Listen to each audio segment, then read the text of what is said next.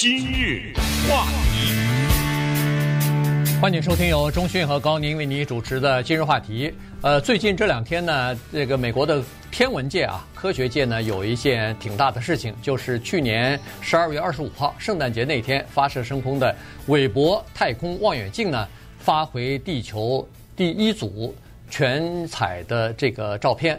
呃，大概有几张呢？呃，逐渐的公布出来。那么这些东西呢，了不得啊！这个是人类在探索太空当中的一个叫做里程碑一样的东西。所以今天我们跟大家稍微的来呃聊一下这方面的东西，以及解释一下。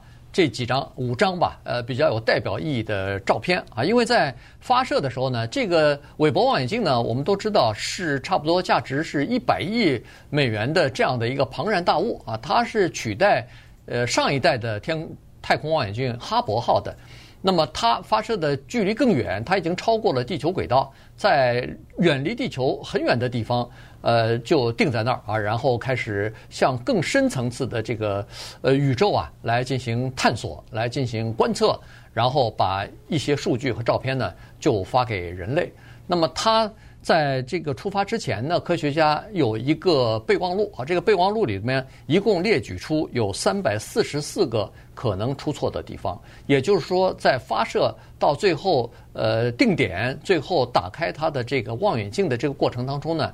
这些地方是比较容易出差差错的地方，而且一旦出差错，它还不像哈勃望远镜在地球轨道上，所以呢，可以派一个太空梭去马上进行修复啊、更换零件等等。它太远了，不太容易去修复哈。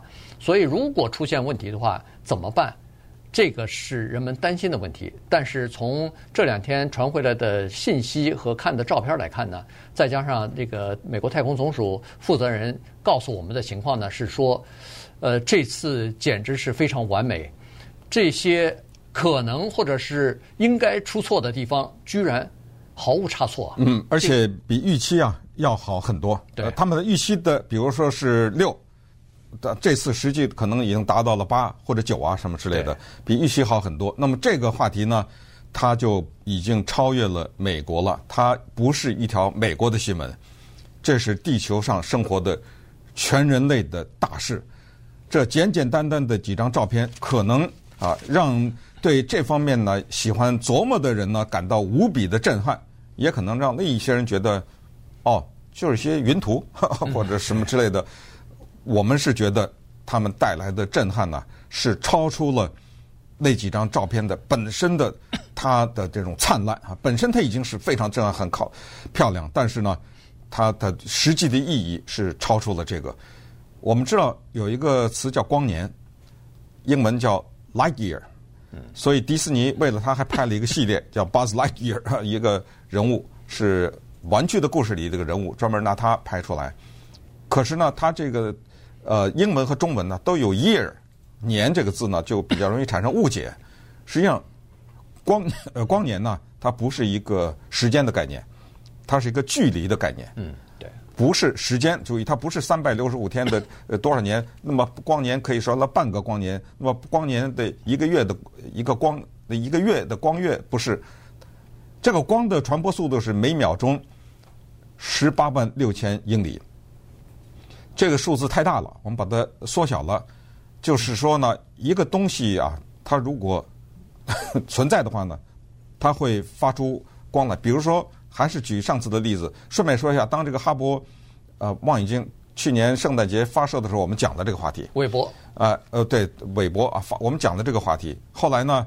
有一个台湾来的邹教授啊，特别棒啊，给我们指出来说这个里面的学问太大了啊！听了你们讲的，我当时举出说高宁什么站在一个山上啊什么之类，哎，他说这个里面呢有一些观念呢需要给你们来补补课 啊。我和高宁专门的跟他呃三项通话，好像还有赵广瑜啊，我们几个人呃就等于让这个邹教授给我们补了一次课啊，非常的棒。嗯，这个核心的东西就是。啊，we don't know what we don't know what we don't know，这是他说的啊。其实我们人类根本不知道我们不知道些什么。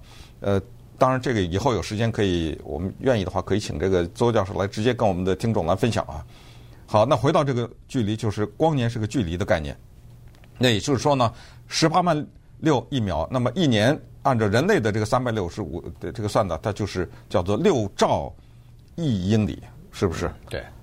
但是问题，嗯、你说换成英里呢？它就它太多了，这个数字六兆亿太大了。对对对，六兆亿这是多少啊？这数不过来了，我都不知道后面有多少零。我我干脆这么跟你讲，就是可能比较明明明白了。我们用十米，嗯，这好了吧？十米这个大家都能理解了吧？就是高宁呢站在十米以外，离他三米的地方呢站了一个人，我呢站在十米以外，好吧？那么。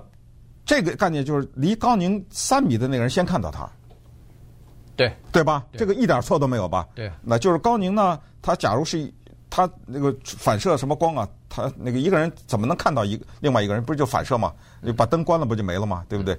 好，他这个人在三米的那个人看，就会发生一个特别奇怪的现象，就是我离他十米，我还没看到他，前头那个人三米的那个人已经先看到了。好了，好，那么现在你明白了啊？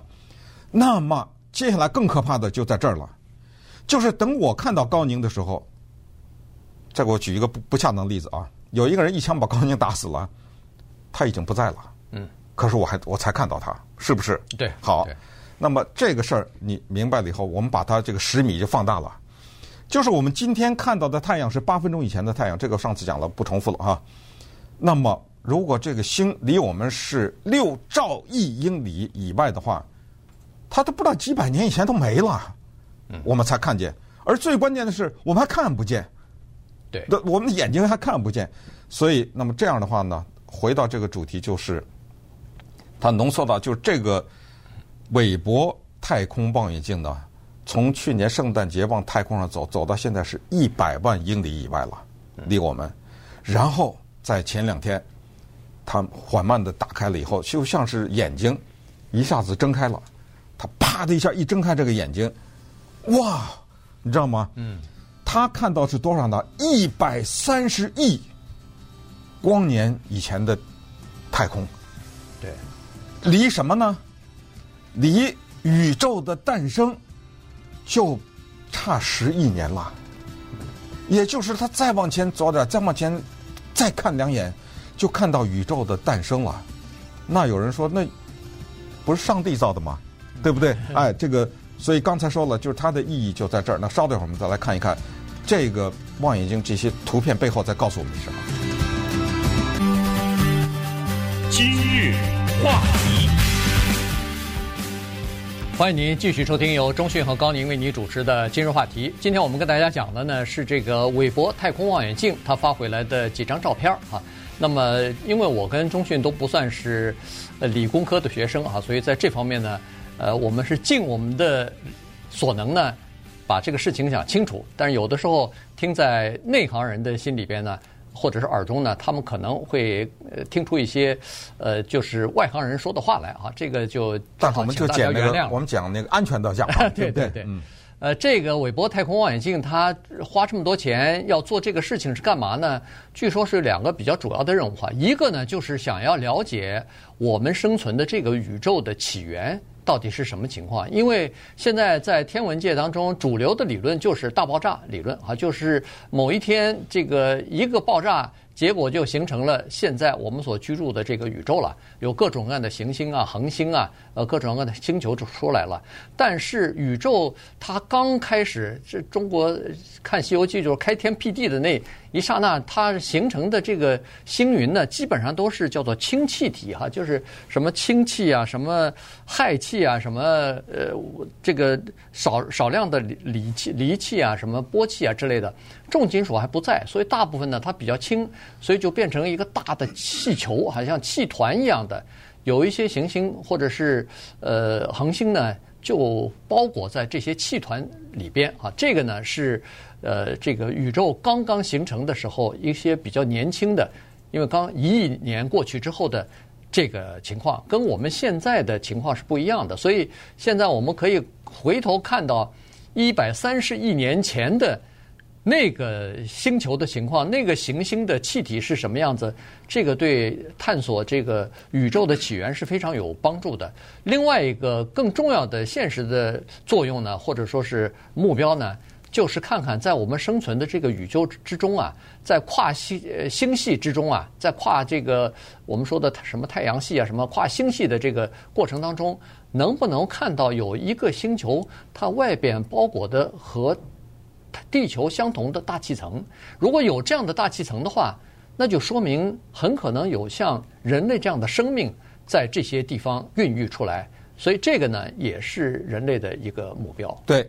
但是呢，有一个话他们不说，可是无法逃避的一个现实，就是这种大爆炸的假设呢，跟现在全人类的对地球的起源的解释，我相信各种宗教都有解释。呃，中国的对人类的起源的解释，统一的称为神话，盘古开天地啊，什么女娲补天呐，对，这种哎，统一的归类为神话。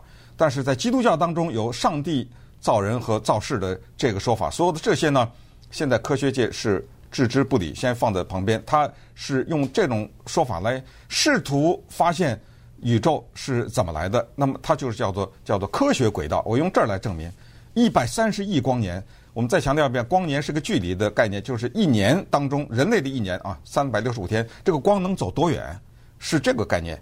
那么一年走六兆亿英里的话，一百三十亿。